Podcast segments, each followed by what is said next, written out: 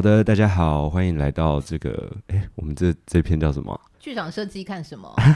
报告。剧场设计看什么？没想到吧，我们居然这么快又录了，又要出新的一集了。今天我们要来谈的作品呢，和上次聊的《樱桃园》是同一个导演，来自这个提亚戈罗提吉斯和日内瓦剧院合作的《不可能的边界》。好，先来介绍一下今天一起来谈的设计师们。嗨嗨，我是一个剧场导演，然后也是一个剧场舞台设计师吴子敬。我是舞台设计吴子敬。我是音乐设计周丽婷。我是灯光设计吴霞宁。我是灯光设计高一华。我们今天要来聊这个作品哈，我们就先从这个不可能的边界这个题目，这个作品它到底谈的是什么内容，以及导演为什么要做这个作品。呃，这个作品的主题就是这个导演呢带着演员，他们在瑞士日内瓦，那他们访谈了在那边的，就是中立国里面的这个国际红十字会和无国界医生组织的工作人员。这个这个故事的题材，这整个作品的题材就是在讲关于人道救援工作。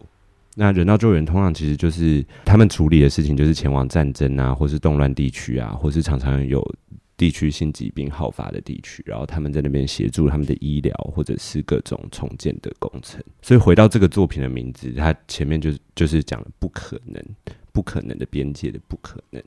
就是演员在演出中就常常提到，他们定义这个东西叫做不可能的地带，他们前往不可能地带。在这个演出里，他他分享了非常多的他们的工作经验，但他并没有提到具体。存在于地球上任何地方一个实际的地名，他们都是用所谓不可能的地带来代称它。从这个角度出发呢，导演就是选了他选了四个演员，所以然后还有一个鼓手。那我们要来请紫金来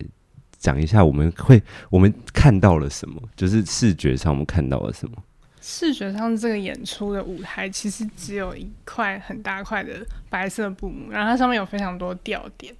然后那个吊点操作的，就是升升降降的操作机关，其实就在下舞台。然后所以演出中演员是会可能讲话讲一讲，就直接走过去操作那个升降。然后这块布就会在随着他们的口述的故事的进行，然后它可能是一个村庄或者一座山，然后后面有点是他们那个这些人道救援组织工作的那个帐篷，就是它全部都是靠那块布的变化来做场景的变换，它大概有十几个吊点嘛，然后演员可以这样升升降降操纵它。对，然后到甚至最后，它是整块升起来，变得有点像一块云或者什么天空之类的。然后它的地面也是白的。对对对对。然后，然后我们台上可以看到一个一个一一套鼓。对，然后它没有用到任何的影像，我觉得是好，它的视觉很干净。嗯，好，那。聊完视觉，我们看到舞台的样子，那我们会听到什么呢？周丽来分享一下听觉上。哦，舞台上其实它主要的声音就是用一位鼓手他能产生的声音为主要的发声源。嗯，然后他其实鼓手的时候，他几乎都用了一个很大的空间效果。然后这是其中一个最主要听到的声音。然后再来就是他不确定这个，我不确定说到底是从鼓手那边。产生的还是控台这边出的，它就是用了那个合很像合成器的声音，然后推、嗯、推 sub，然后它很多在重要的地方或是关键的地方，或是想给人家压力的地方，都会用到这个合成器作为主要的一个体感的声响，嗯，这样，嗯，然后最后最后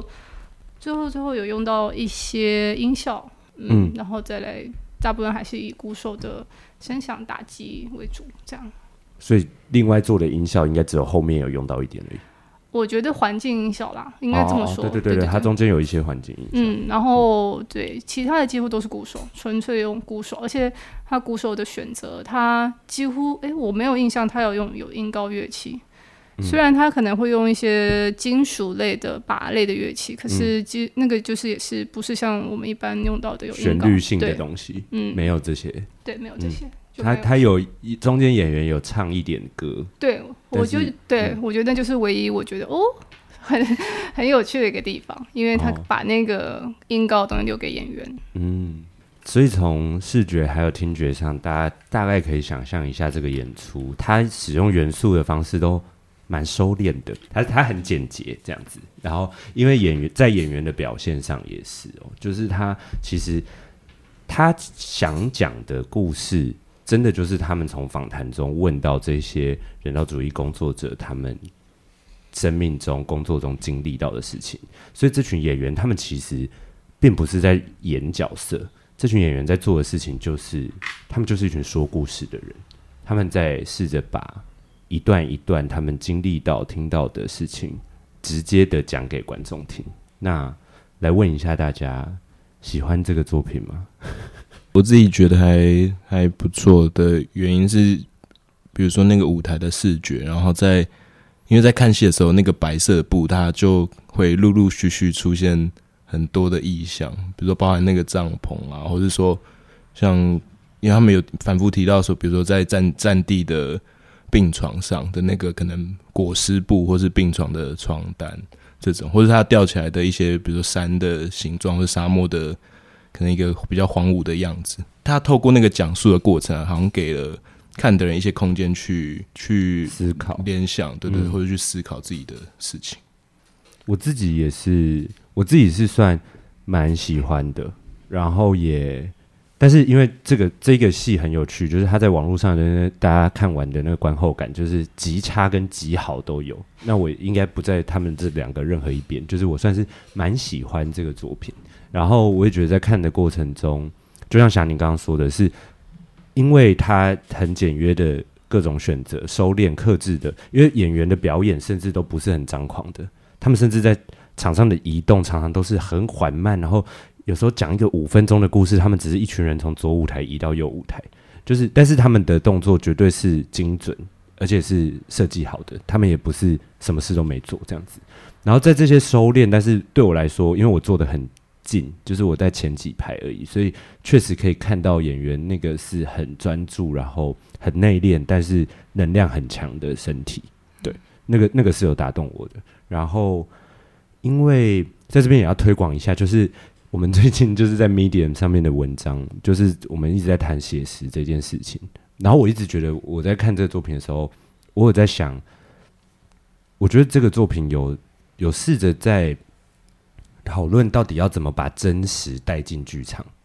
他其实也是在，因为因为其实我们在当我们在谈写实的这个出发点的时候，我们就是要对观众去复制某一种真实，或者是变变化一把真实转换成演出里可以。看的东西，然后所以我自己在看这个作品的时候，我就觉得，哎、他找到一个方式，在重新去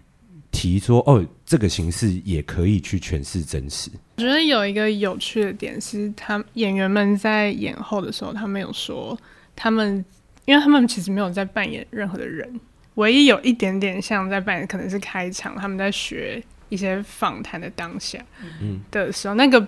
那个反而是最虚构的部分，就是他们好像有在演的事情，但后面基本上他都是用演员本人自己在讲述这个故事。然后他们的说法是，他们把自己定位成一种 documenter 在讲述，而不是真的用演的。我觉得这个是他两小时其实只有靠说故事跟肢体，可以让整件事情一直连续不断下去，是蛮厉害的一个事情。这边可以补充一下，子金刚提的，就是前面演员有在扮演那个，就是我觉得这个导演他蛮常可以用一些很轻巧的开场。其实上次樱桃园也是，就是他他用一些轻巧的开场，让观众以为他的作品很好入口。他这次用的方式就是其实很简单，就是四个演员就走到台口，然后开始对观众讲话，然后他们他们四个人就开始演，说现在好像是演员跟。那个人道主义工作者，他们的这个叫采访采访的当下，所以，所以他们就开始扮演那群人，就是说，哦，什么不好意思，我迟到了，或者是他就开始，呃，对对，还自模仿，对，自嘲这些工作者，这些工作者，他们就是。他们会谈，他们想象这个演出可能是什么？会有明星来演吗？你们会怎么说我们的生命故事啊？然后或者是哦，我平常是不太看戏，我觉得剧场很奇怪，或者是什么的。就是他用一种这种方式，然后甚至是他放迟到观众的点，就真的有一个演员演迟到的人进来，就是他用了一个很可口的开场，之后转进去，就是一则又一则，其实很血淋淋。对我来说，他们描述的方式其实也有点像报道，他很像就是在讲这个事情。嗯、可是，可是因为他的收敛，他没有我们刚刚前面有提到嘛，就是这次的视觉上，他没有使用任何的影像。其实这是他很厉害的一点。以往我们可能在所谓的记录剧场，或者是谈论到战争或者是这样题材的时候，其实观众是容易可以。透过影像，真的有那些战争的画面去移情，去感同身受一些事情。可是这个作品并没有选择这个手法，然后在这上面，我就先给一个大拇指。嗯，确实确实。换两位女士了，还没有聊到你们喜不喜欢这个作品？算是喜欢，嗯，就是从它的用法这些，其实都是喜欢的。可是，就是关于访谈，或是它中间一则一则故事这件事情，嗯、我会在第一时间有点难消化，因为可能第一个部分是加上外语，然后还有字幕，我会需要像我就是会英文以外的，因为他用了很多非英语的，对，对，所以就会一直看，然后看看看，因为我坐在最后面，嗯，我已经觉得我算是。哦好看的了，嗯，可是就还是很容易被可能字幕啊，或是很难直接连接。所以当有一些，嗯、因为它它整体其实它的声音，呃，它的诠释的确非常克制。所以当、嗯、呃有一些 moment 就是突然演员用力的时候，反而会让我一瞬间就觉得说，哎、欸，怎么那么突然用力了？哦，对，可是整体的氛围还是有的，嗯、然后加上他的乐手的表现啊，还有他的用法，对我来说是很有效的。嗯，画、嗯、面也漂亮，所以你喜欢那个鼓手？我算我是蛮算是喜欢，嗯、因为其实一开始我会去看，有一部分是为了那个鼓手，所以想说去看一下。因为他还真的从头到尾没有下台。呃，对，就是嗯，从一开始的时候。对，就一直在，然后就到最后，最后，最后，最后一刻，比演员还晚才下台。对，嗯，就是我没有想到他可以，其实他的他在这个演出里发挥的空间出乎我意料的多。呃，对，嗯，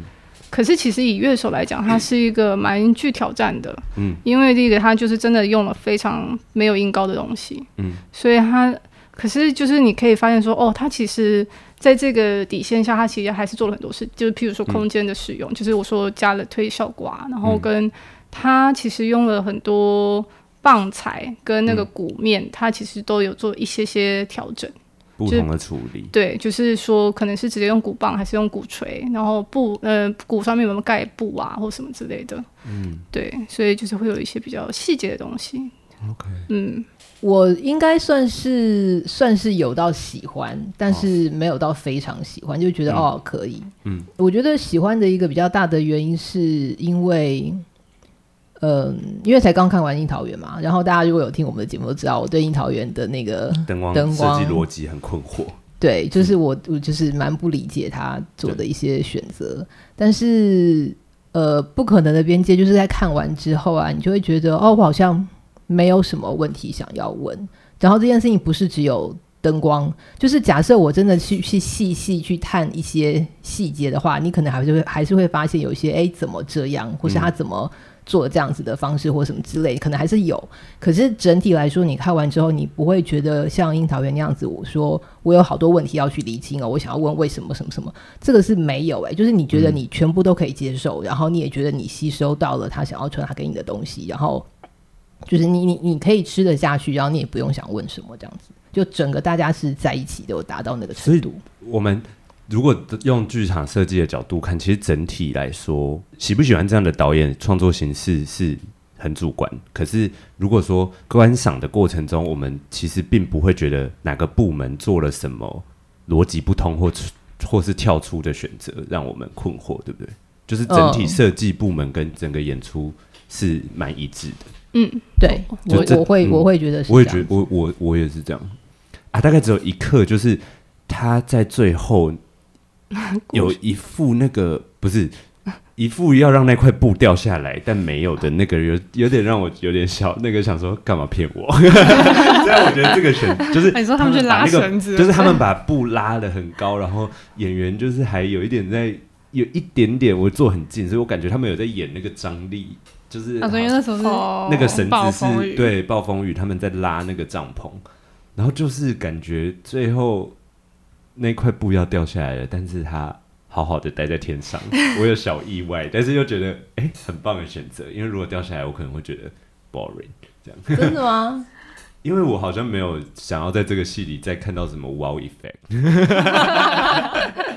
啊，但我觉得他最后把那个，如果说真的有什么 wow effect，他留给了那个鼓手。刚刚才跟周丽聊到，我我觉得那个鼓手就是让我觉得小可惜，就是听觉我觉得很满意，我也觉得导演给他一段，他最后所有人都走了，这剩下这个鼓手在上面 solo 五分钟，嗯、但是就是听觉上我是非常满意，加上那个 sub 那低频这样子，就是非常的我我很接受这个选择，但是因为他的那个鼓手的肢体表演实在真的太像晋级的鼓手了，就是他太太有一个他就是一个。还是因为会打鼓的人，你坐很近，对，所以我就有一点在那边小出戏，就是觉得他他的，但是我也不知道那个表演应该怎么调会比较对。也是啊，而且他其实打的蛮用力的，东西都掉了，他是真的很投入，对。但是就是那个投入就成为哇，比可能前面演员想要掉泪那个东西还抓马，就是他突然给了我一个这个戏最抓马的 moment，是来自那个鼓手的打鼓，确实确实，对。对，可是那时候他的场，我中间一度以以为要结束了，可是他又来了一段，哦，然后我就想说，哦，因为有前面的他关于他声音的，我我真的觉得是一个非常有耐心的一个声音的用法，嗯，所以到最后我就觉得啊，好，就是我就是保持了一个非常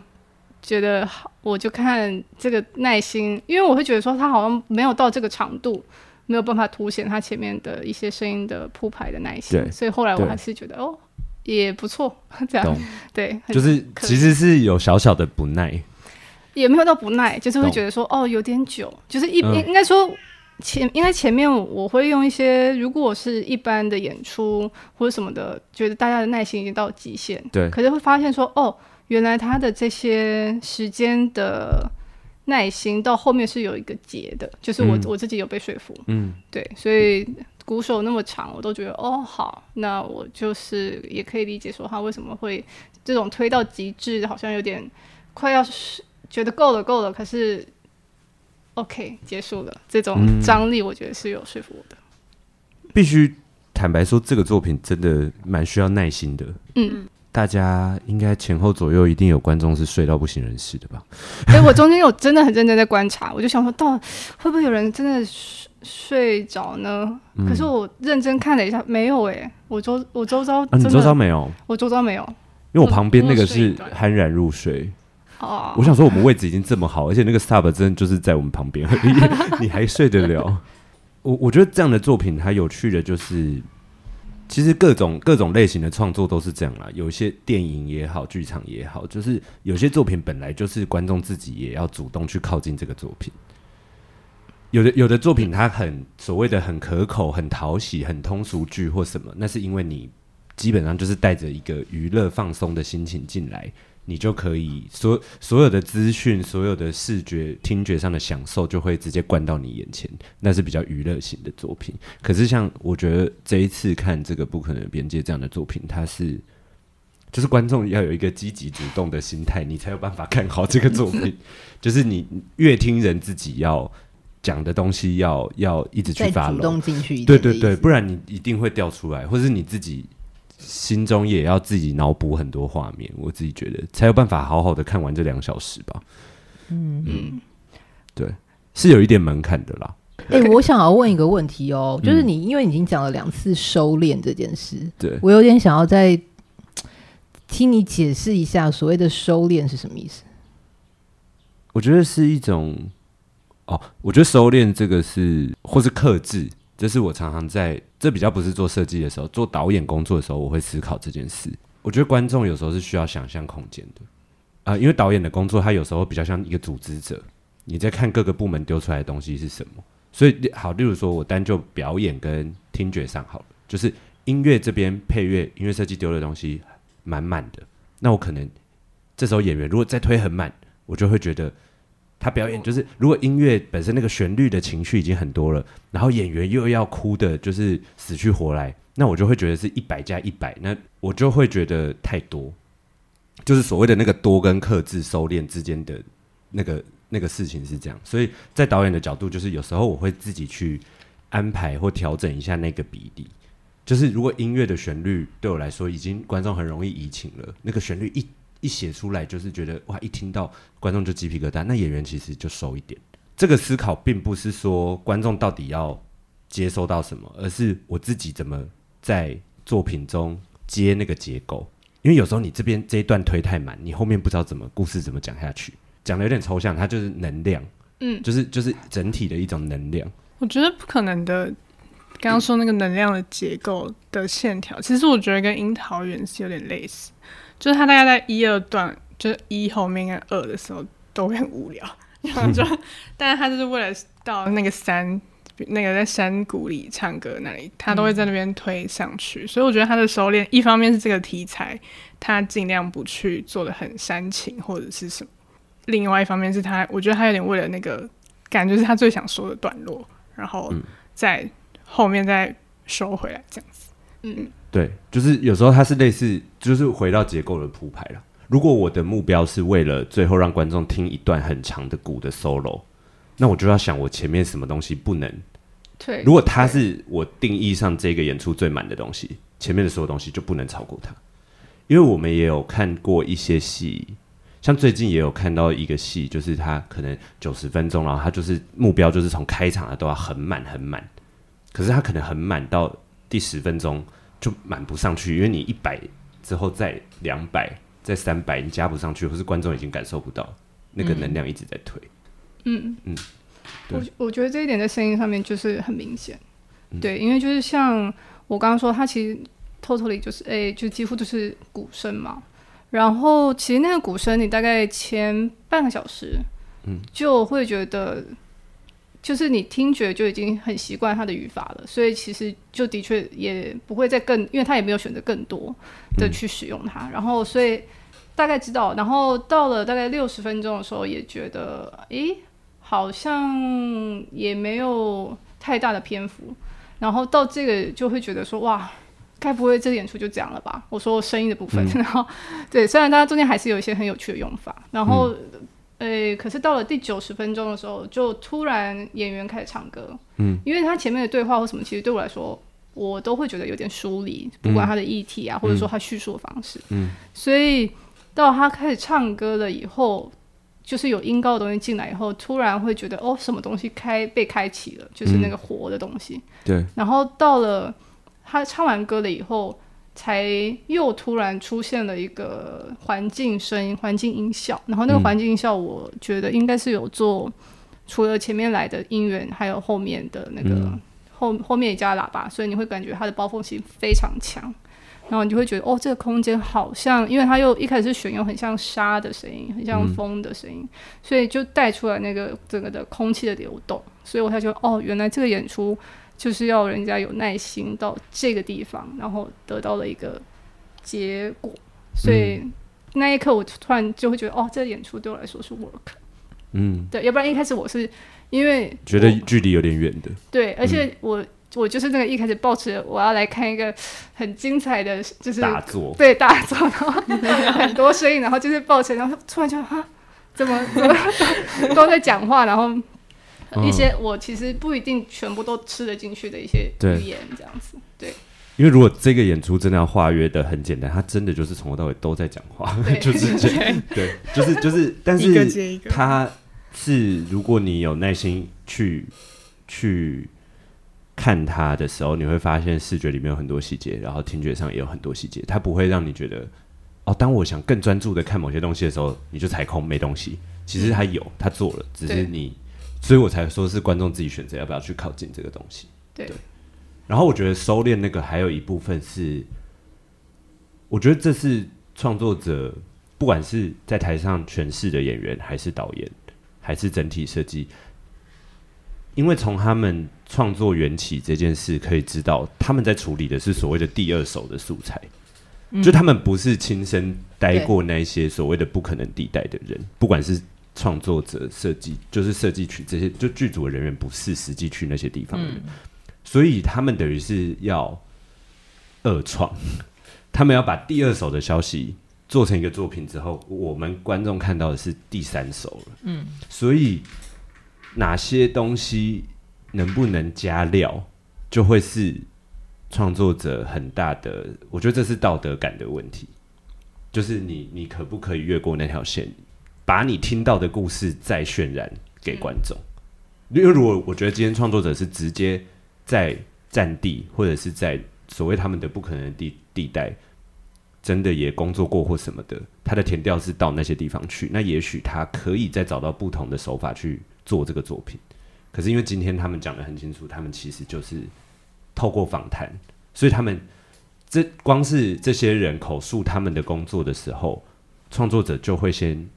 想象那个是怎么回事。嗯，对，然后他们要再借由他们的想象去转译成可以被在剧场里被。观众看的语言，然后传达给我们。对，所以我觉得这个收敛是必须的。实际上，真的要，例如说，把那块布变成一个沙漠，或者是什么，或者是一个山，嗯、就是他留了，他留了蛮大的空间。你也可以从头到尾就觉得那块布是帐篷，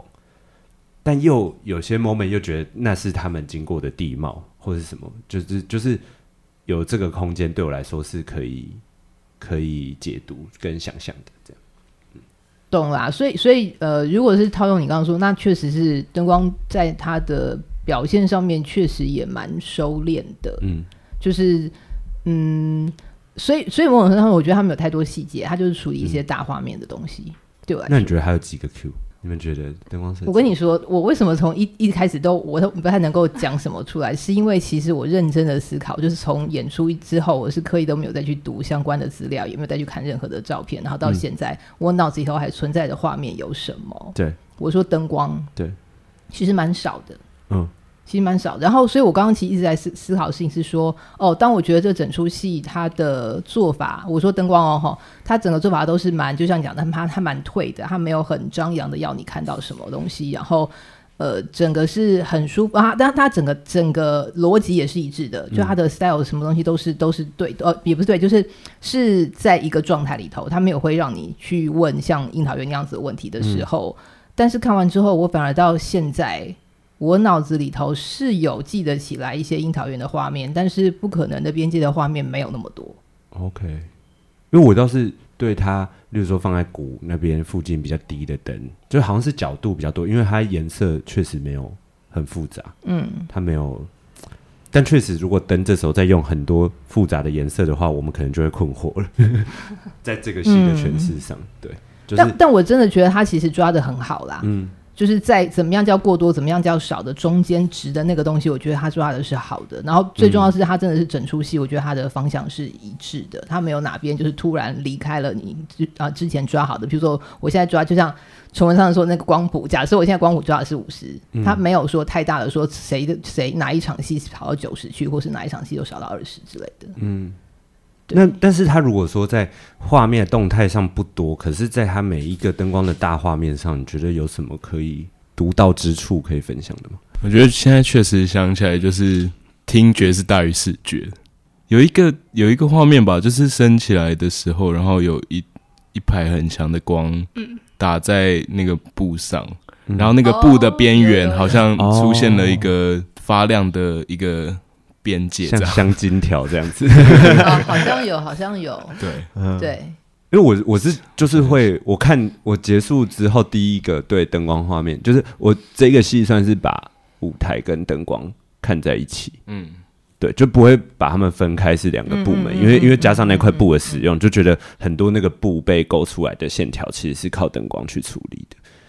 嗯，然后所以就会觉得他们两个是很融在一起的。当我在视觉的的他们的逻辑上看到大家都是一致的时候，我就会还是会很替这些人鼓掌。嗯，对，我觉得其实因为我坐比较侧边，所以我会看到那个侧灯一直在升升降降，配合那个布幕的升降。对，所以他其实对其实他很忙，但是大画面上并不会感受到，他不会很喧哗，宣宣扬说我现在在做什么大事情。对对对，嗯。对哎，你们觉得他的字幕选的位置怎么样？哎，我觉得还不错。嗯，我也觉得，虽然我看的有点辛苦，你看的有点辛苦，对，是在左没有在正在中间。哎，你完全忘记。但我必须说，因为前一周经过樱桃园的挑战之后，我就突然觉得这个戏有英文就很友善，尤其是他英文没有到很难。所以就说你可以直接听英文前一周那个全都是法文的，真的完全跟不上，真的是已经不是听力练习，那个就是我无知，哦、就是对。但是这一次你就会，这次的语言更复杂哎、欸，可是它个葡萄牙文，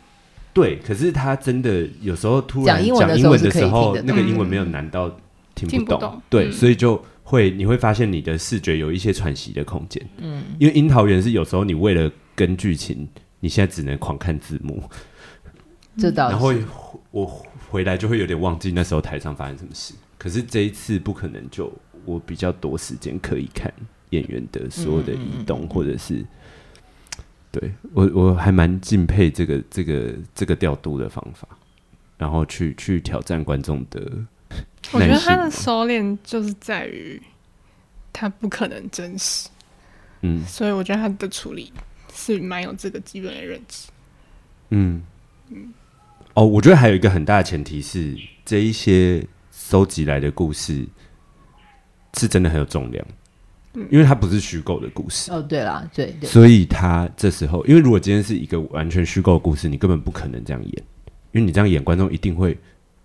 不知道这是什么。可是因为它的前提是一个真一一堆真实的故事，对，所以你可以所有东西都退，去让出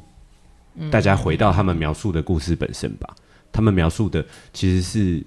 不一定要说故事，他处理的是事件，他讲的就是一个一个他们经历的事件，嗯、然后里面里面会去谈到，偶尔会谈到一些感觉，可是那些感觉都是划过去。就演员处理也是，就是他们会说，呃，也不是只有痛苦啊，性也很重要啊，然后就划过去。就是他们会，或者是我看到这一个，我看到这个实体之后，我的感受，但他都会点到为止，他不会让演员再去诠释那个。他们看到什么大场面之后，过多的感受，他很尝试感觉这个演员的情绪要起来的时候，另一组故事就出来了，就压掉、消解掉这个事情，他不要让观众再去移情这个东西，嗯、对。然后这个都是我觉得设计的很好的地方，对。嗯，跟他的有，我觉得他有一个声音也用的蛮好的，就是那个 sub 那个第一屏，嗯，嗯他真的是推到观众是有体感的。哦，四 D，对，就是一个观众席在震的，对，都在震的那种。嗯，嗯他应该是蛮重视声音这件事。他的音响的控台不是在中间吗？对，听说是在偏中间，因为我那个不是一般在最后面观众席我我坐很前面，然后我前面那一排就是乐池区，它里面也有乐池也有开放，但是乐池里面我猜那个平台应该是蛮晃的，所以我我看完起身的时候，我前面那排的观众乐池里的观众就说。我、哦、看这个好晕哦，我觉得他们那个低音应该是有开到，因为乐池的本身是升降平台，嗯、我才可能有震到他们，因为我那边有感觉到身体在震，但是没有到整座在震，真的是摇滚区，对对对对，就是其实对他的控台在十五十六，对吗，不是在最后面嘛，对啊，哦，嗯。好，那最近这边就是我们推销是一定要重复很多次的，不是在推销了，我们有没有赚钱？就是我们最近网络上 Medium 文字的平台，我们有新的文章，好好做设计联盟的文章有上线了。然后我们之后会不定期更新，有可能会很久，也有可能会很快。但是就是文章都是我们呕心沥血，真的是洋洋洒洒写了非常多的字，所以然后都有附很漂亮的图，所以大家就是一定要去看。好，不知道这个宣传会不会很廉价？感谢大家的收听，欢迎到 Facebook、Instagram 还有 Medium 追踪并加入“好好做设计联盟”，持续关注关于剧场设计的话题，也可以把对于节目的回馈留言给我们哦。大家拜拜，拜拜。